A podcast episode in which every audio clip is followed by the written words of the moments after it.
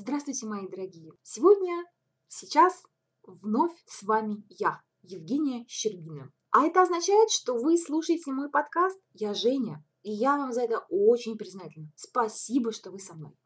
И сегодня я хочу подискутировать с вами на вот какую важную тему – обличители.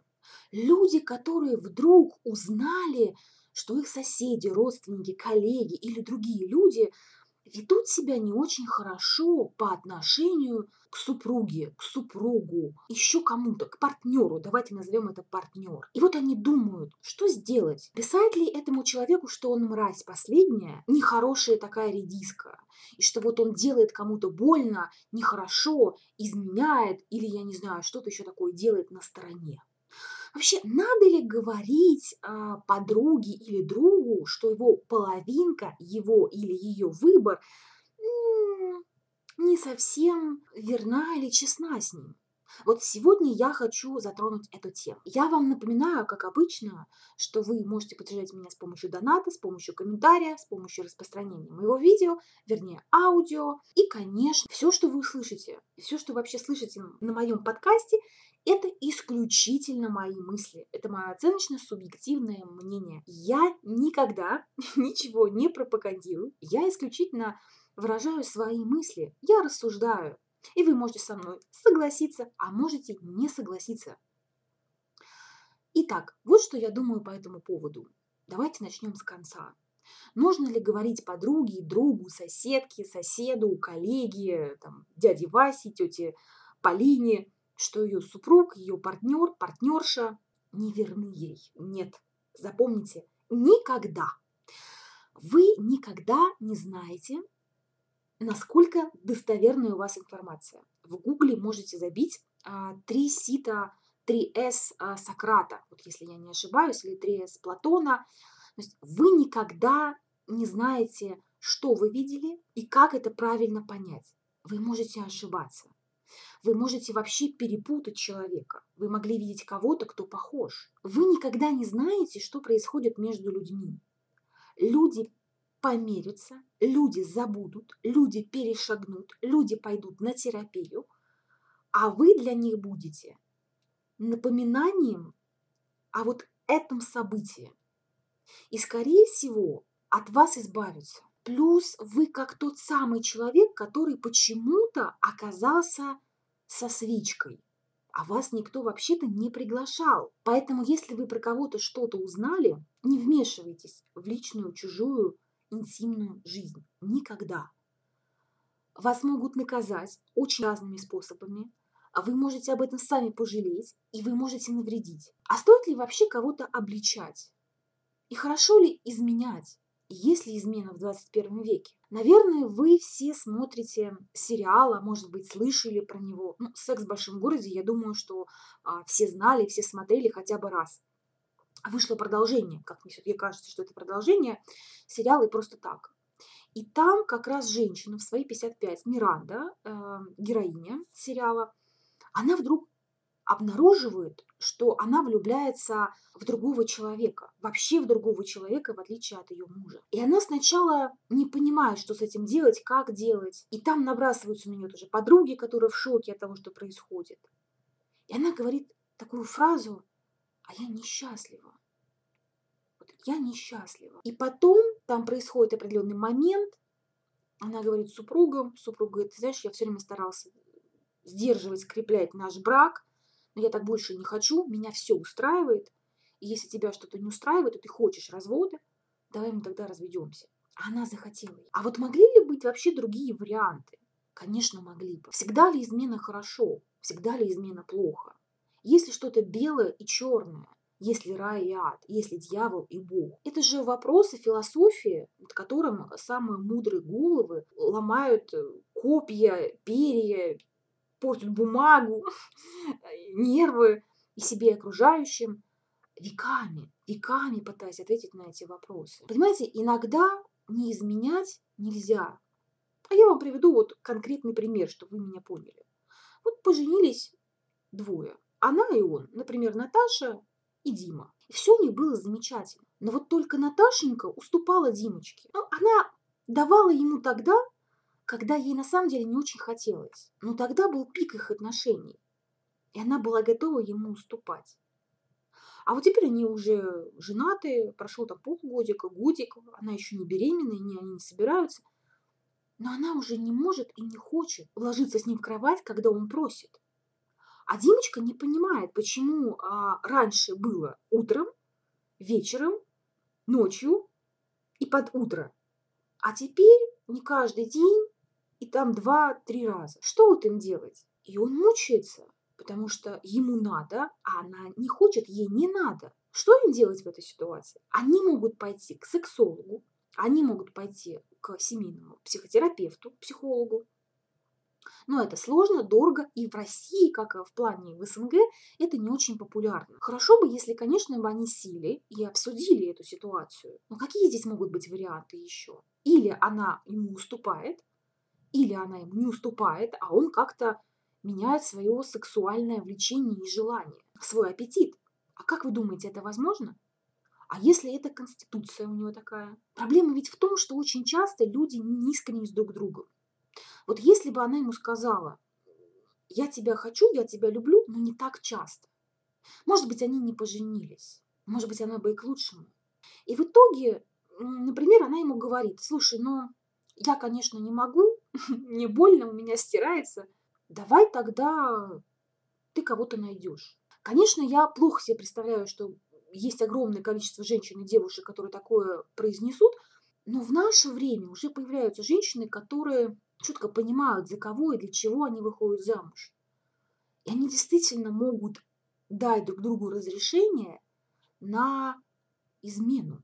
И не считать это изменой, а считать это разнообразием, физиологической нуждой, я не знаю, как-то еще. Вот она ему говорит, я тебя понимаю, но я больше не хочу вот так. А плюс, если я еще там забеременею, там, я вообще, наверное, не буду хотеть, вот, или там, ну, давай мы тогда договоримся. И у тебя, и у меня могут быть какие-то связи. Ну, мы друг друга думаем, мы думаем о безопасном сексе, мы думаем, конечно, о друг друге, то есть мы не мозолим глаза, мы делаем это аккуратно, и, конечно же, мы а, рассказываем про то, с кем как у нас было, или не рассказываем.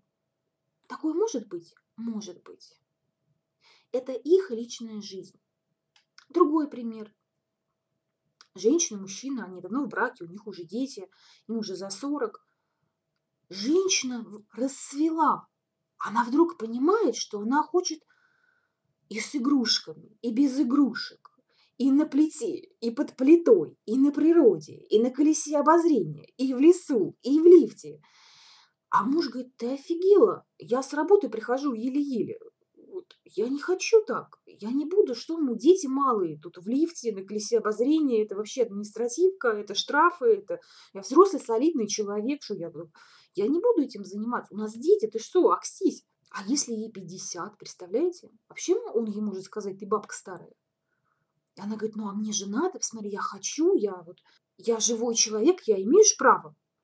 Что он ей должен сказать? Ну, конечно, он может ей сказать, ты ненормальная, иди к психиатру, мы разводимся, ну или договариваются. И они договариваются.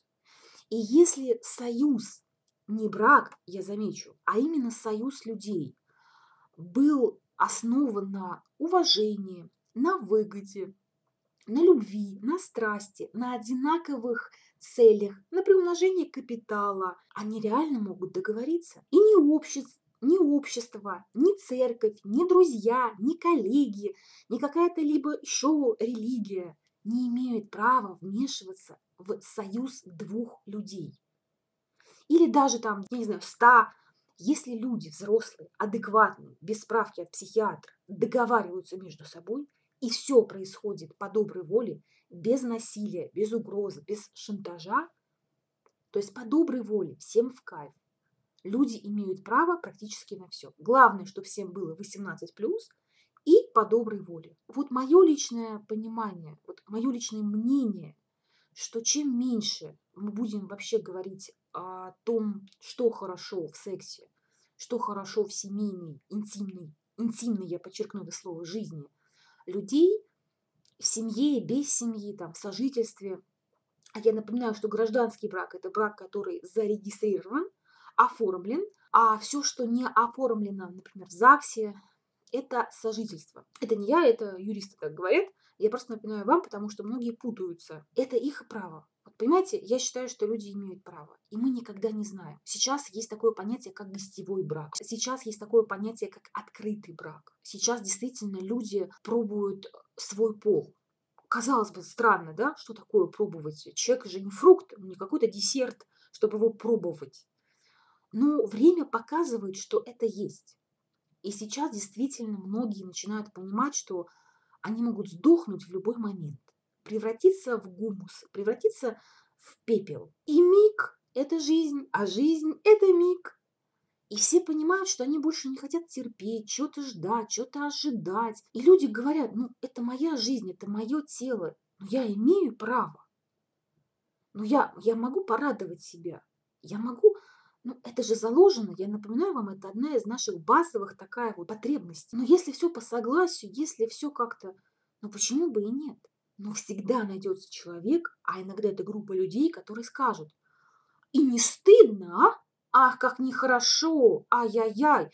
И напишут, и покажут. В Советском Союзе а, шли, по-моему, в, прав, в правком, а, собиралось собрание и обсуждали людей, которые хотели разводиться, там, когда кого-то э, ловили на измене, кто-то хотел от кого-то уйти. Это же вообще было ужасно, слушайте. Ну это же отвратительно. Но дайте взрослым людям разобраться самостоятельно. Не влезайте, если особенно это не публичные люди, а совершенно простые люди, какая разница, кто с кем и как. И если есть Аллах, если есть Иисус Христос, если есть Будда и Кришна, ну почему бы им тогда не явиться и не показать, что они есть? И тогда, наверное, все мы будем верить в святые писания. Но пока мы видим, что люди, которые искренне с собой, искренне с другими, они как-то более здоровые. Они не знают, что такое невроз, панические атаки, проблемы с сердцем, у них нет онкологии. Потому что вот это все происходит тогда, когда человек живет не свою жизнь и когда он подавляет. А если вы подавляете сексуальную энергию, это на вас отразится. Это отразится на психике, это отразится на теле, это отразится на вашей, на вашей любви и желании вообще жить.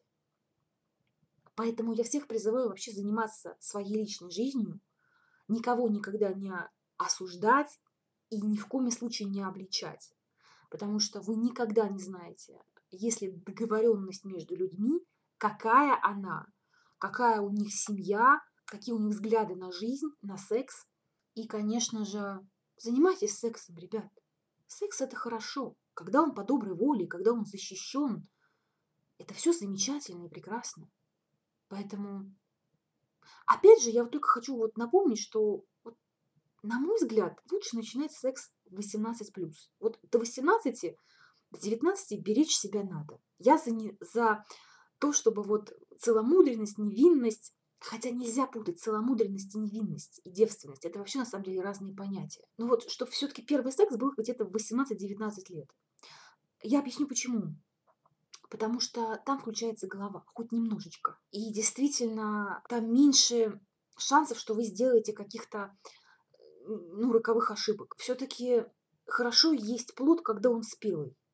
Хорошо паться летом. Хорошо не просто совокупляться, а любить друг друга. И тогда секс – это что-то из разряда соития, из танца двух тел, а может быть больше тел. Тогда секс – это энергия жизни. Тогда секс – это действительно интимное знакомство. Тогда секс – это про отношения, это про подарок друг другу. Берегите себя, спрашивайте согласия, узнавайте больше о вашем партнере или партнерше. Радуйтесь жизни, будьте людьми и уважайте себя и других. Конечно же, всем хорошего секса